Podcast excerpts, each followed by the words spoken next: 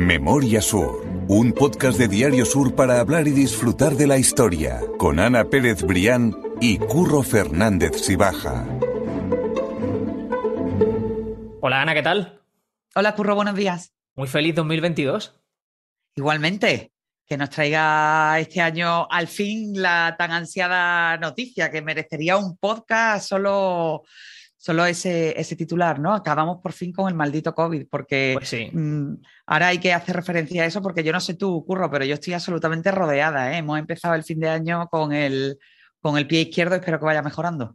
Yo lo tengo cerquita, ya te he dicho antes de empezar que, que mi hermana la había cogido y estamos todos un poco medio confinados en casa porque ninguno tenemos más síntomas, pero bueno, estamos a, a la espera de que pasen los días y esperemos que no sea nada, pero bueno, por suerte también ya los casos que se van dando son mucho menos peligrosos, así que Sí, son, hay que son pensarlo en ese sentido. Gracias a que estamos vacunados. Totalmente, totalmente. Eso, vacunarse siempre. que quién no iba a decir que quién no iba a decir que hasta alturas de, de la pandemia seguiríamos así casi dos años después, Curro. Pues sí, la Increíble. verdad es que sí.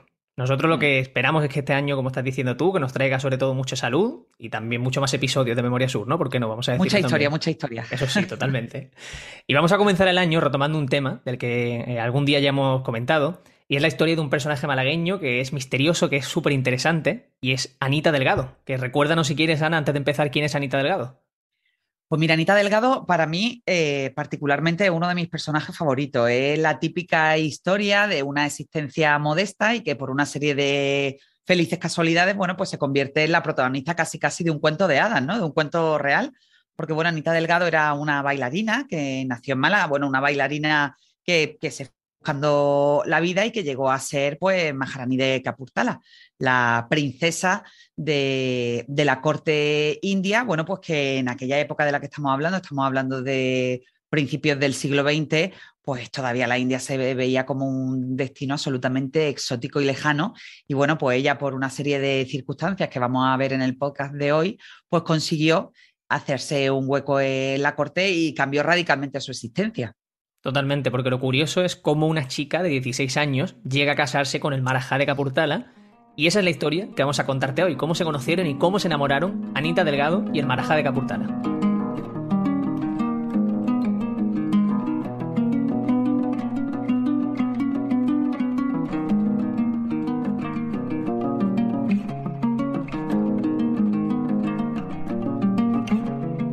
Es que es una historia, Ana, que está llena de casualidades, ¿verdad? Y también de mucha existencia por parte del, del monarca, no sé llamarle monarca, pero del... Era el príncipe, era el, príncipe, de la corte. bueno, él, él en el momento que vio a Anita Delgado, ahora contaremos cómo se conocieron. Bueno, hay que recordar que ella nació en Málaga en el año 1890 y murió en Madrid en, en 1962 después de una vida absolutamente fascinante o las novelas que ha escrito eh, la, la nieta de la Maharani de Capurtala, pues contando toda la vida de su abuela. Hubo un proyecto ahí de película también con Penélope Cruz.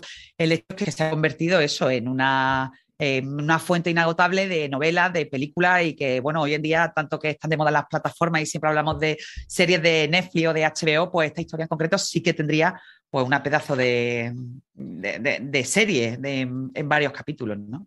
No vamos de todos modos a adelantarnos en el tiempo porque ese primer encuentro se produce en Madrid y antes de ello es, ella vivía con su familia realmente en Málaga. ¿Y a qué se dedicaba su familia, Ana, aquí en Málaga?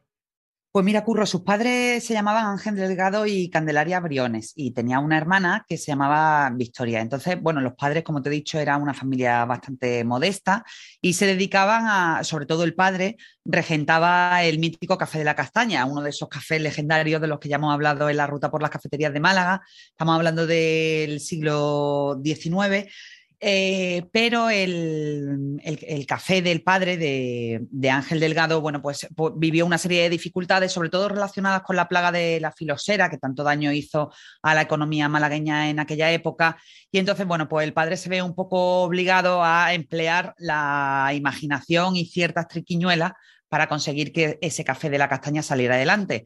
Y bueno, no se le ocurrió otra cosa que poner en la trastienda de ese café pues una especie de salón de juegos de azar, que era una actividad que en aquella época estaba extraordinariamente grabada. El hecho es que el gobernador de la ciudad, bueno, pues se percató de aquel pequeño engaño de Ángel Delgado y la multa que le obligó a pagar fue tan alta que se vio obligado a cerrar el Café de la Castaña, a poner fin a su historia, y a mudarse con su familia a Madrid para empezar de cero, porque aquello supuso la ruina total de Ángel y su familia. Y aquí, precisamente, en este escenario de Madrid, es donde se cruzan los destinos de Anita Delgado y el Marajá de, de Capurtala, que se llamaba Hagatitzin. El nombre es un poquito complejo, pero, pero bueno, ahí queda. Ella tenía 16 años y él tenía 35. Y bueno, y ahí se empieza esa serie de felices casualidades, como comentábamos antes, Curro, eh, y sobre todo la certeza, que todavía está muy extendida cuando vamos a la boda, de que de una boda sale otra boda. Y así también fue en el caso de Anita y el Marajá. Y estabas diciendo tú eso, que de una boda sale otra, porque realmente en Madrid se estaba celebrando, se iba a celebrar toda esa preparación para la boda de Alfonso XIII. Sí, efectivamente, estamos situados en la capital de España en mayo de 1906. Alfonso XIII se iba a casar con Victoria Eugenia de Battenberg y bueno, pues te puedes imaginar el ambiente que había en, la capital, pues, la ciudad engalanada, con una serie de, de fiestas y de celebraciones para celebrar la, boda del monarca y eso implicó también, por supuesto, pues que llegaran a la, al Madrid de la época pues muchísimas personalidades de todas partes del mundo y entre ellas pues un señor muy exótico, eh, barbudo, eh, de un lugar muy lejano de la India que, que se cruzó con, con Anita Delgado, que ya unos meses antes se había trasladado con su familia a Madrid. Exactamente, ella se trasladó con su familia a Madrid y junto con su hermana tenían una leve formación en la Academia de Declamación que estaba impulsada precisamente por Narciso Díaz de Escobar, que nos sigue en este podcast de una historia favorito. Totalmente, sí, sí, nos va siguiendo. Y era, como decimos, una academia, pues eh, algo así similar, ¿no? A, algo de bellas artes o de artes escénicas, ¿no? Debería ser algo así. Bueno, Curro, en realidad era así, eh, efectivamente, ahí cada, cada, persona que entraba, cada joven que entraba, aprovechaba su oportunidad de alguna manera. La oportunidad en concreto para Anita y Victoria era casi, casi la de la formación académica básica, ¿no? Eh, Narciso Díaz de Escobar, que después a lo largo de los años, pues sí mantuvo y cultivó la amistad con Anita, convence a los padres, a Candelaria y a Ángel, para que permitan que sus hijas pues, se incorporen a la Academia de Declamación y al menos tengan una formación básica. Al padre no hacía mucha gracia porque aquello implicaba que sus dos hijas pues, se iban a criar en un ambiente mixto con chicos y en aquella época no estaba bien visto. Pero al final, pues esa formación elemental, sobre todo en canto y en guitarra, terminó de salvar a las jóvenes porque cuando se mudaron a Madrid a probar suerte con su familia y a empezar de cero, bueno, pues ellas fueron capaces, Anita y Victoria fueron capaces de, buscarse la vida, que al final de, eso se trataba, cuatro bocas de alimentar, imagínate en una ciudad que al principio sería completamente hostil para la familia, una familia que llegaba pues realmente arruinada y sin nada en los bolsillos, bueno, pues aquella formación que le, que le permitió Narciso Díaz Escobar pues eh, favoreció que, que las hermanas encontraran trabajo en los, cafés, en, los salones de varietés de la época. En concreto, ellas, después de un peregrinar por algunas de esas salas de fiesta, pues encuentran acomodo en el cartel de un lugar que se llamaba Central Cursal. Y, y, bueno, las crónicas de la prensa de la época no son muy amables con las hermanas Delgado, que se hacían llamar sobre el escenario las hermanas Camelias, bueno, pues porque su talento era bastante limitado, pero pues lo compensaban con su belleza y su, y su encanto y su candidez, eh, así lo dicen específicamente las crónicas, sobre el escenario. Y eso pues finalmente pues, le permitió abrirse unas puertas. Mira, Curro, yo tengo aquí un extracto, un pequeño extracto de mm, uno de esos artículos que hablan de las hermanas Camelias que dice, afortunadamente la suerte ha sido más favorable para estas, para las hermanas, que para sus propios padres, porque las ha llevado por mejores caminos que a ellos mismos. Después de una peregrinación por los cinematógrafos sin llamar gran cosa la atención, Anita y Victoria consiguieron debutar en el Cursal con el nombre de Cartel de las Camelias. Es curioso, sobre todo por eso, ¿no? Porque el padre que era contrario quizá a esa educación también fue un primer paso para un cambio de vida absoluto.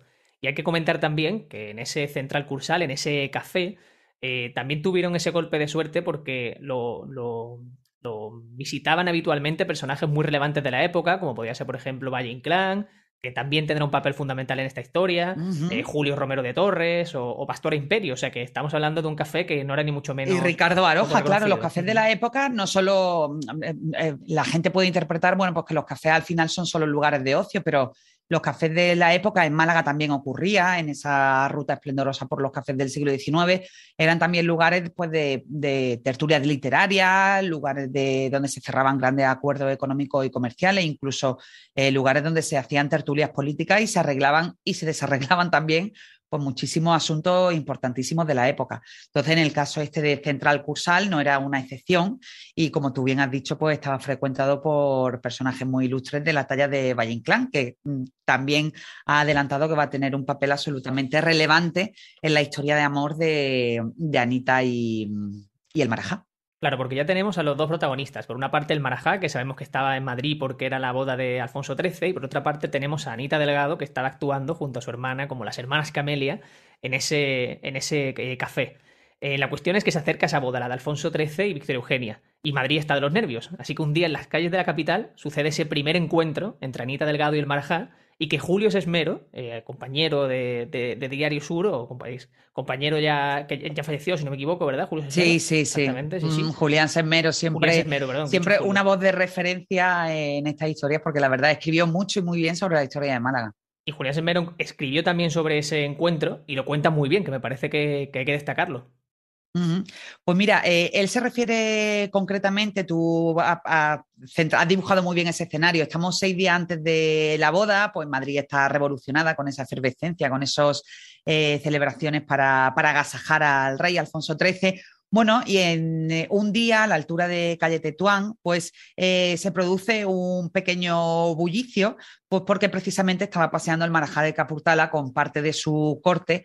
Y entonces, justo en ese momento, eh, a la altura de esa calle Tetuán, pues las hermanas Delgado, Anita y Victoria, se dirigían como cada día su actuación en el, Café Cursal.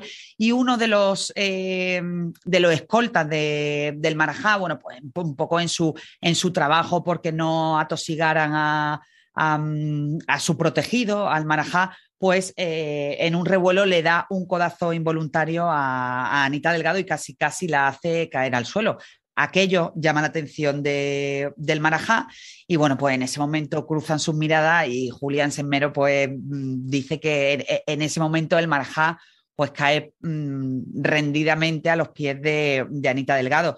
Eh, él, él, escribe, lo escribe de esta manera, dice, la queja de Anita por el codazo recibido se cruzó con la mirada de un caballero de aspecto oriental, de regular estatura, muy serio y barbada, vestido a la europea, que le dirige un gesto como pidiendo perdón por el estropicio. Ahí tenemos ya la, la semillita colocada de, ese, de esa gran historia de amor.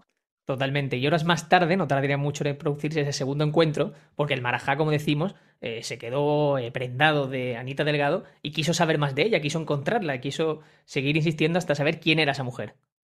El caso justo es lo que dice Curro. Él investiga, se entera de que las hermanas que ya eran conocidas como las hermanas Camelia, actuaban esa noche en el eh, Café Cursal. Bueno, y mm, por supuesto, pues el Marajá se plantó allí aquella noche pues para, para ver si podía conocer a, Anita. Toda esa mirada y todos los cuchicheos que una hora antes pues habían sido protagonistas de aquel encuentro en la calle Tetuán, pues se trasladan al café, porque bueno, imagínate la época, pues un señor tan, tan exótico y, además también que iba rodeado de muchísimo, de muchísimo protocolo, bueno, pues todas las miradas eh, aquella noche se dirigen en lugar del escenario, pues se dirigen a uno de los palcos, que es donde el Marajá intenta acercarse por primera vez sin éxito a Anita Delgado, bueno, pues porque le hace llegar a la madre de Anita Delgado, a Candelaria, el mensaje de que quiere conocer a su hija, pero bueno, pues la madre se cierra en banda, pues pensando, bueno, pensando en las intenciones reales que eran así de, del Marajá, ella zanja con mi hija no es como los demás, y bueno, y esa noche el Marajá se tiene que marchar sin la suerte de haber conocido a Anita Delgado, pero no por eso se da por vencido, Curro. Totalmente, porque aquí es donde vuelve la historia Ramón María del Valle Inclán, que es quien va a servir un poco de celestino, por llamarlo de alguna forma, entre ese interés del Marajá y a una Anita Delgado que tampoco veía con muy buenos ojos ese, ese interés por parte del, indio. Bueno, es que había mucha diferencia de, edad, pero el caso es que, bueno, pues Valle Inclán se pone mano a la obra. Ha pasado a la historia como el, gran celestino de la historia de amor de Anita Delgado y el Maraja de Capurtala, Pero bueno, parece ser que, sí, que Valle Inclán era un poco marujilla, si se permite el término, pero también, bueno, pues puso en marcha toda esa estrategia también movido por un interés social y casi casi político, ¿no? De colocar a una española al final en la corte, en la corte india. El caso es que, bueno, Valle Inclán consigue convencer a la, a la madre de Anita Delgado de que se produzca ese primer encuentro, mm, pues le diría algo así de al menos escúchelo, ¿no? El Marajá pues ya se había encargado de ir abonando un poco el terreno, pues mandándole cada noche Anita al teatro, pues le mandaba flores, le mandaba pequeñas joyas, bueno, que ya habían ablandado un poco el corazón de la madre. Entonces, bueno, la madre dice que sí, que puede producirse ese encuentro, pero claro, eh, lo que, lo que, ella se encuentra cuando el Marajá se presenta es que el Marajá pues, le ofrece directamente a la madre de Anita el peso en oro sea, esa famosa leyenda de te voy a comprar por lo que pesa en oro o lo que se dice también de te vendo por cuatro camellos. bueno, pues el Marajá le ofrece a la madre de Anita Delgado el peso en oro de su hija a cambio de llevársela a la corte de Capurtala y convertirla en, princesa de la corte. Imagínate el escándalo para, para la madre, ¿no? Claro, aquí tenemos que eh, contextualizar como siempre hacemos, ¿no? Con una época totalmente diferente, con una mentalidad, por supuesto, más machista, pero que igualmente está hablando de, un interés eh, acérrimo, un interés eh, extremo en, el, en ese Marajá por el personaje de Anita Delgado. O sea que no tenemos que verlo con esos ojos de, hacer prácticamente un sí, sí, sí. todo este tipo de cosas cuando, cuando las hablamos hay que verlo con, con la luz de la historia, ¿no? El, hecho es que los padres se cierran absolutamente en banda, pero Valle Inclán no se da por vencido y sigue insistiendo, insistiendo, insistiendo y bueno, pues consigue convencer a los padres de que la situación económica que atraviesan no es la mejor y que quizás no es una mala idea del todo, pues que eh, accedan a ese compromiso de, su hija con el Marajá, que él pues probablemente la, cuidará. Y, bueno, pues ahí se ablandan los padres que deciden pues tirar de sentido pragmático y, abrir la senda a la, al conocimiento y, y, al compromiso ya casi inmediato de Anita Delgado y, de, y del Marajá de Capurtala. Hay una biografía muy interesante que se llama Anita Delgado, Maharani de Capurtala, eh, que escribió Elisa Vázquez de Gay eh, y, que, y, que, habla de esas pretensiones del príncipe y de una carta que le, que le escribe Anita. Hemos comentado antes en este podcast, bueno, pues que Anita y Victoria tenían una educación, una cultura, un nivel cultural pues bastante eh, limitado. Y entonces me resulta muy gracioso pues el encabezamiento de la, de la carta que, Anita quiere enviarle al Marajá a su residencia de París. Dice, mi querido rey, me alegraré de que al recibo de esta esté usted bien, con la cabal salud que yo para mí deseo. Entonces, bueno, ahí se ve un poco también la claro, el nivel cultural de Anito. Claramente, como, tú lo has, como tú lo has dicho, quiero decir, sí, ese para mí es esa luz y la define. La cabal salud con terminado en, en no acentuada que yo para mí deseo.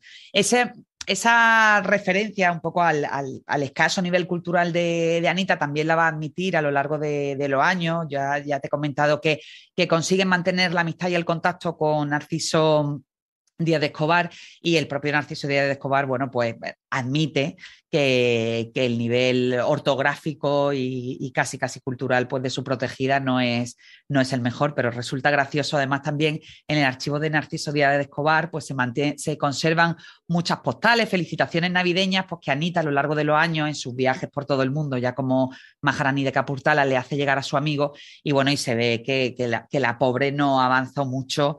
Eh, por, muy princesa de Capurtala que fuera, ¿no? Claro, la cuestión es también que justo precisamente hablando de esa carta, eh, llega antes de, que llegase al propio eh, Marja a Valle Inclán. Y Valle Inclán también decide, ¿no? Eh, echarle una mano a Anita para que eh, pese a que no comparten idioma, eh, la carta tuviese pues un poco más de literatura, ¿no? Y un poco más de, que estuviera a Sí, que tuviera más floritura y sobre todo que estuviera correctamente escrita. El hecho es que la carta llega a Valle Inclán porque un amigo de Tertulia, en concreto el pintor Leandro Oroz, fue, era el encargado de hacer llegar a correos para que posteriormente fuera enviada a París esa carta. Entonces, bueno, pues el bueno de Leandro no tiene otra cosa que antes de llegar a correo le puede muchísimo la tentación, abre la carta y bueno, y se queda absolutamente escandalizado de esa forma de escribir.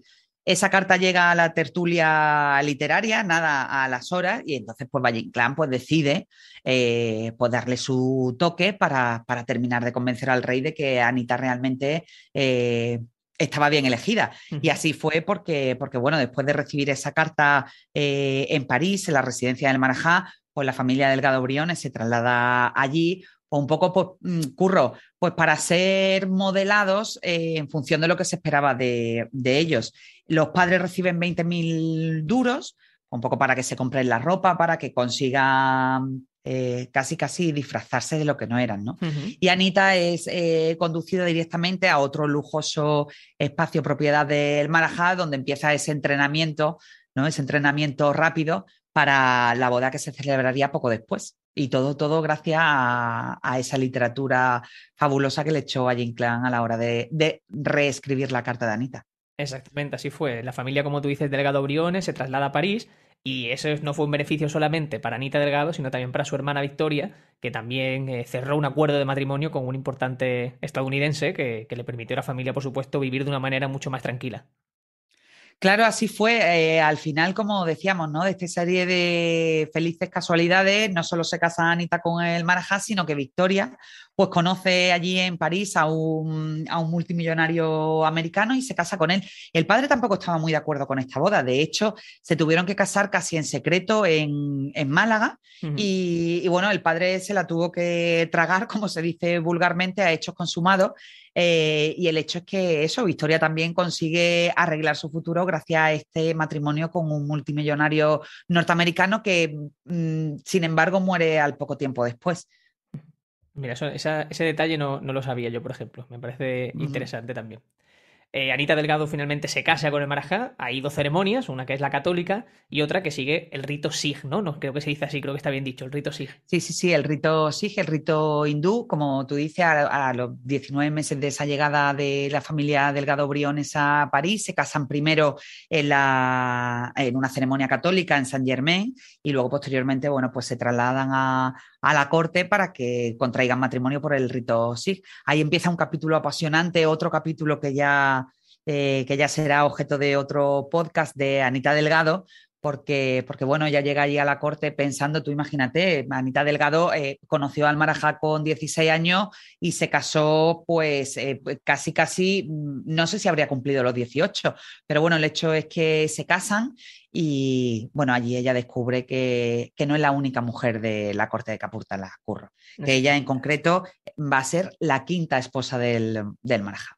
Sí, sí, que, algo completamente, pues imagínate, un impacto increíble, bueno, pues que mm, marca la, vida posterior de, de, Anita Delgado en la corte de Capurtala. Pues sí, la verdad es que sí. Déjame también, Ana, antes de que despidamos el podcast, que repasemos, aunque ya lo hicimos en el capítulo de los condes de Buenavista, que repasemos una historia que me parece muy interesante, porque me gusta mucho esa doble vida, vamos a, llevar, vamos a llamar, que llevó Anita Delgado. Como decimos, tuvo una ceremonia católica, otra por el rito Sig, y ella no abandonó nunca esa fe, porque unos años más tarde, Anita Delgado se quedó embarazada y durante el nacimiento de su primer hijo tuvo una serie de problemas en el parto que acaban con una donación a la, Virgen de la Victoria. O sea, yo aquí quiero que lo cuentes tú, porque aunque ya lo hicimos, me parece una historia muy chula y que también define un poco que Anita Delgado nunca se desvinculó realmente de Málaga o nunca se desvinculó de sus creencias originales. No, ella siempre además mantuvo la relación y como tú dices, ¿no? En los momentos más complicados de tu vida, pues cada uno se aferra a lo que a lo que cree, a lo que tiene. En el caso concreto de Anita Delgado, estamos ya en el año 1927, eh, poco antes había sido el parto de Anita Delgado de su primer hijo, hubo mm, muchísimas complicaciones en ese alumbramiento, se comprometió seriamente la vida de Anita y también la de su bebé, y bueno, pues en esos momentos extremos ella... Eh, hace la promesa a la Virgen de la Victoria, que, era la, patrona de su ciudad, de la que había salido, de que bueno, que si le salvaba la vida a ella y a su hijo, pues tendría el manto de ceremonia más fabuloso que se habría visto, que se hubiera visto nunca. Ella y su hijo se salvan. Y bueno, y Anita Delgado pues decide cumplir esa promesa eh, con, la Virgen de la Victoria. Le compra un manto absolutamente fabuloso en la casa más lujosa que había en el, país, en el París de la época, en Shepaquín, que podría ser el equivalente a un, a un Dior hoy en día. Y bueno, pues le compra un manto de ceremonia eh, celeste, bordado en, materiales absolutamente delicados y preciosos, y se lo entrega eh, en ese año 1927 a la Virgen de la Victoria. Pero también, porque sé que me va a preguntar, con el consiguiente escándalo de la época. ¿Por qué? Bueno, pues porque la cofradía de la Victoria, primero no veían con buenos ojos toda la trayectoria de Anita Delgado, pues que se había, eh, había renunciado casi a la fe católica eh, por casarse con el Marajá de, la, de Capurtala y consideraban pues ese regalo un regalo pagano.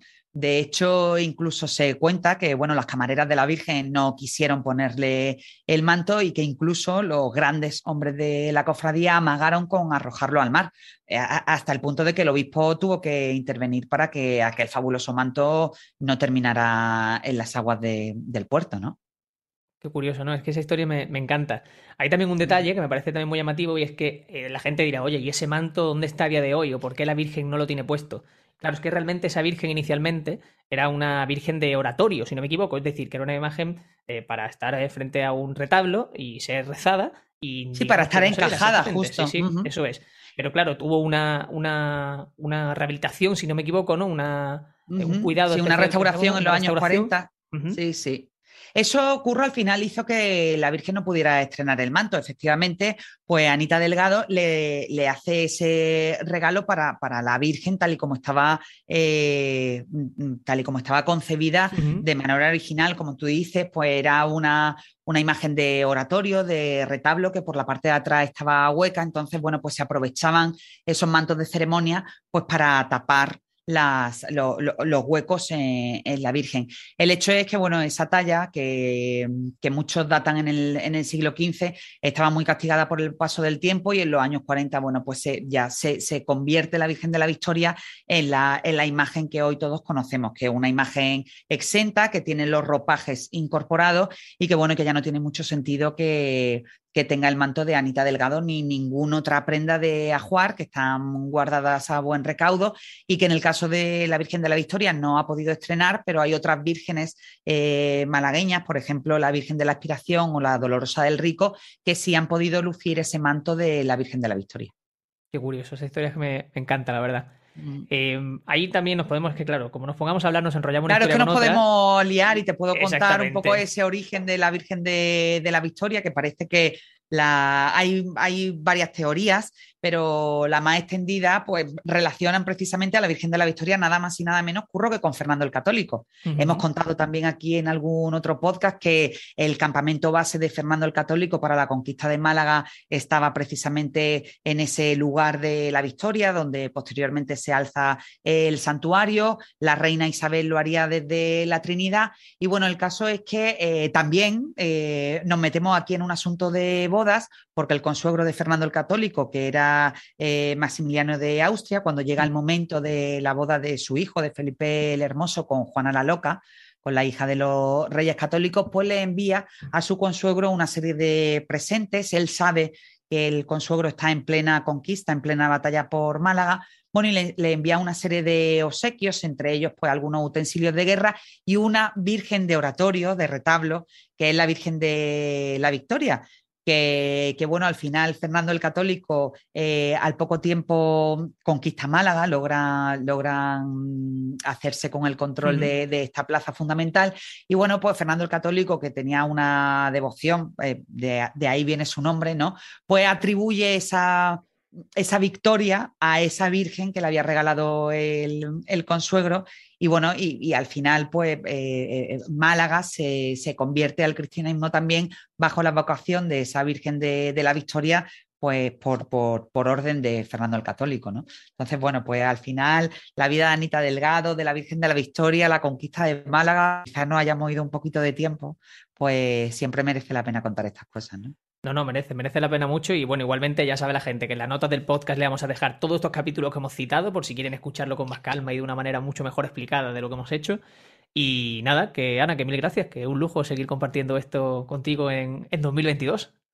Seguiremos, seguiremos con muchos capítulos de historia, no, no fallamos, de hecho aquí estamos en pleno, en pleno 1 de enero.